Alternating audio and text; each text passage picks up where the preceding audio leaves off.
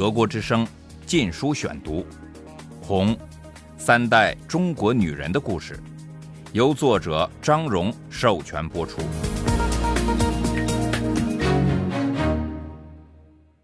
第二十五章：香风味。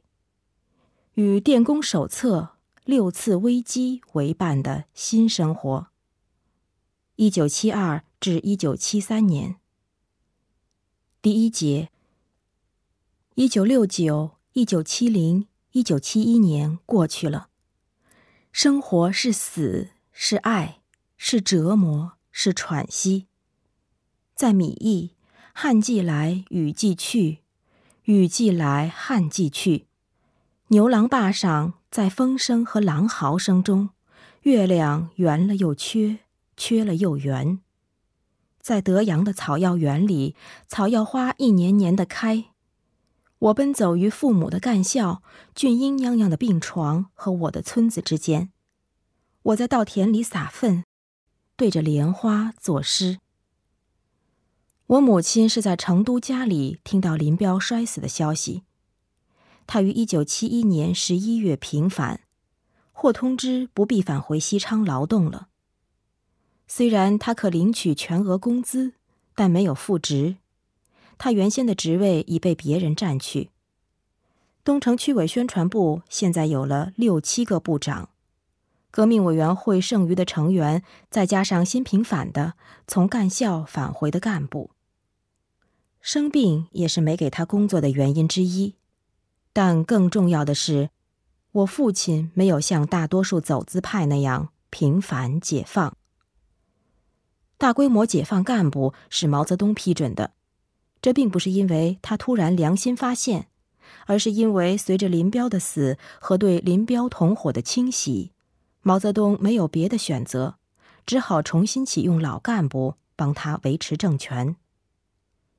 我父亲依旧在米易，但是自一九六八年六月以来扣发的工资全部补发了，我们突然有了天文数字般的银行存款。抄家时造反派拿走的东西也都退给了我们，唯一未还的是两瓶人人爱喝的茅台酒。还有其他一些鼓舞人心的迹象。周恩来现在权力增加了，着手致力经济建设，旧的管理体系大部分恢复了，强调生产和秩序，重新引进了如奖金这类物质奖励，以刺激生产。农民可以搞点副业挣钱，科研恢复了。在六年的空白后，学校也开始较为正常的上课。小芳在十岁时终于上了小学。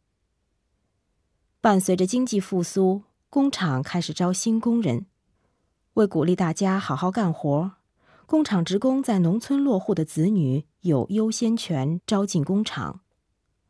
虽然我父母不是工厂职工，但是一家以前属东城区管辖，后来划归成都市二轻局的工厂乐意收我。就这样，我在二十岁生日前几个月离开了德阳。我姐姐走不了，因为城市青年在下乡后结了婚的，禁止被招工回城，即使他们的配偶是城市户口也不行。当工人是我唯一的出路，绝大多数大学还没有招生，也没有其他职业供选择。当工人一天只工作八小时，不像农民得从黎明做到天黑。工人也不必挑重担，我还可以住在家里。最重要的是，我变成了城市户口，这意味着保证有粮食供应及其他配给。工厂位于成都东郊，从家骑脚踏车到那里要四十五分钟。一半的路沿着锦江河岸骑，随后穿行油菜、小麦地间的泥巴路，最后到了一个破旧大院儿，里面是一堆砖头和生锈乱铁。这就是我的工厂——手工机具厂。它是个相当老的企业。一些机器是本世纪初的产品。五年的批判斗争、大标语、大字报和派系武斗后，厂长和工程技术人员重新被启用，厂里开始又生产机具。工人们欢迎我，一半儿是冲着我的父母。文化大革命的灾难使人人向往昔日的体系，那时至少没有可怖的暴力。我被分派到翻砂车间当学徒。一个人人叫她伪娘的女人是我的师傅，她童年贫苦，十几岁时还没有一条像样的裤子穿。共产党给她带来了新生活。所以她很感激共产党。她入了党，在文革初期参加了忠于共产党干部的保皇派。毛泽东公开支持造反派后，他的组织被打垮了，他也落到被拷打折磨的地步。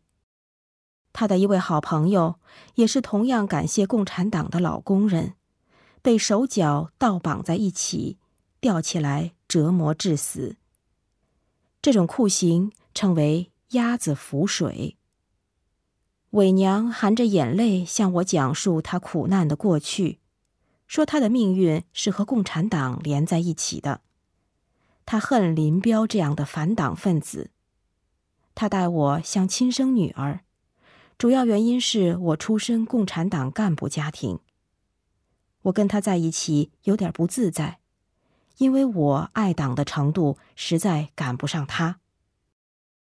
车间里有约三十名男女翻砂工，把沙土夯实在铸模箱里。炙热的、冒着气泡的铁水被绞车吊起往铸模里倒时，会溅起火花飞舞。绞车开起来吱吱嘎嘎的响，使我提心吊胆，生怕那满锅铁水会一下子掉下来。泼到下面干活的人身上。翻砂工作又脏又累，猛夯模子里的沙土，很快就使我手膀红肿了。不过我的情绪很高昂，天真的以为文革快结束了。我一头栽在工作里，那股干劲儿一定会使德阳县的农民目瞪口呆。德国之声《禁书选读》。虽然我很卖力，但是在一个月后听说要调换工作时，我还是松了一口气。我实在有点支撑不住一天打八小时的夯锤。厂里出于对我父母的好意，提出几个工作机会让我选择：车工、绞车工、电话接线员、木匠或电工。我想当木匠，却又想当电工。当木匠能造出可爱的木头玩意儿，蛮有意思的。但我明白自己没有一双巧手。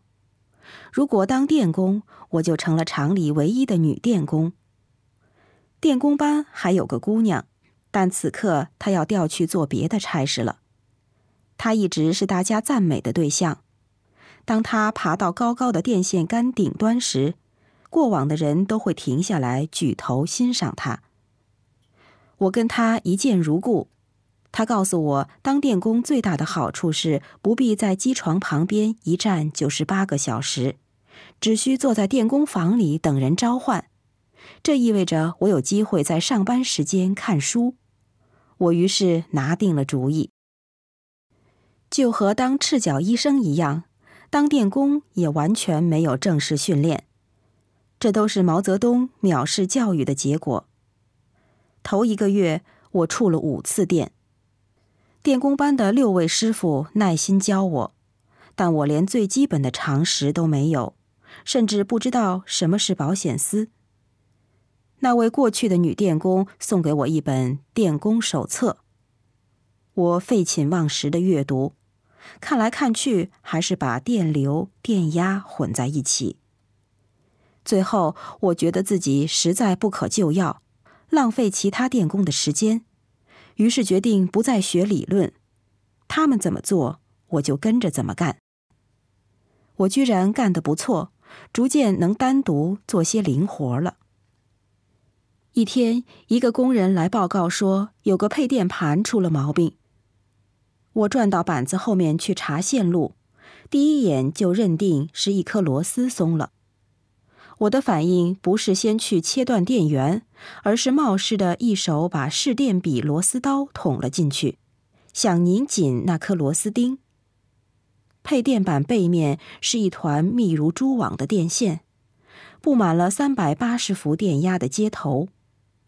我把螺丝刀伸进这片雷区，小心翼翼地在间隙中推进，总算插上去了，但螺丝钉其实没有松。此时，我的手因紧张而轻抖着。我憋住气，把螺丝刀退出来，快抽回到边上。正要松口大气时，一阵强烈的电流流经我的右手，传到我的脚，弹得我跳了起来。螺丝刀从手上打飞了出去。原来它碰上了一个带电的接头。我一屁股坐在地上，心想：好险！要是螺丝刀在电网里碰上了接头，我恐怕就没命了。我没有把这件事告诉别的电工，因为我不想使他们不放心，每次修理都得陪我去。我对电机很快习以为常，也没有人对这类事大惊小怪。一位老电工告诉我，一九四九年前，当工厂还是私人老板时。他是用手背去检查带不带电的。共产党上台后，工厂才给电工们买了试电笔。我们电工班有两间屋子，电工们一有空就在外面房间玩扑克牌，我呢在里面房间看书。在毛泽东治下的中国，不和大家一起玩，总会受到脱离群众的指责。刚开始时，我对独自躲在里面房间看书忧心忡忡。别的电工一进来，我就赶紧把书放下，笨拙的试图和他闲扯。结果是他们很少进来了。我看得出，他们并不反对我的不合群，相反的，他们不想打扰我。我从此放了心。他们待我这么好，我于是主动多做点工作。电工班里有位戴姓年轻人，他在文革前读过中学，算是文化水准很高的人了。他写有一手好字，还能弹好几种乐器，我对他很有好感。每天早上，我总看见他斜倚在电工班门边，等着向我打招呼。我呢，也不知不觉的老和他一起下车间干活。早春的一天，我们完成一件修理工作后，靠在铸造车间背后的稻草堆上吃午饭、晒太阳，享受那年的第一个艳阳天。麻雀在我们头上叽叽喳喳叫个不停，又飞到稻草堆里找谷粒吃。稻草散发着一股阳光和泥土的芳香。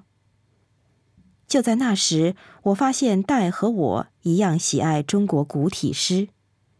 我们当即作诗酬贺。我喜出望外，因为我这一代人很少有人懂得并欣赏古诗词。下午我们很晚才回去上班，但没有人责备我们。别的电工只是望着我俩会意的微笑。很快。戴和我在休息日里也盼着回厂待在一块儿了。在工厂里，我俩尽量找机会彼此接近。靠近时，我们中间好像有一股特别的电流，使我们既兴奋又紧张，引我们要碰碰对方的手指。半句话，一个眼色，都会引起无数的东猜西想，不是烦恼就是甜蜜。德国之声《禁书选读》，《红》，三代中国女人的故事，由作者张荣授权播出。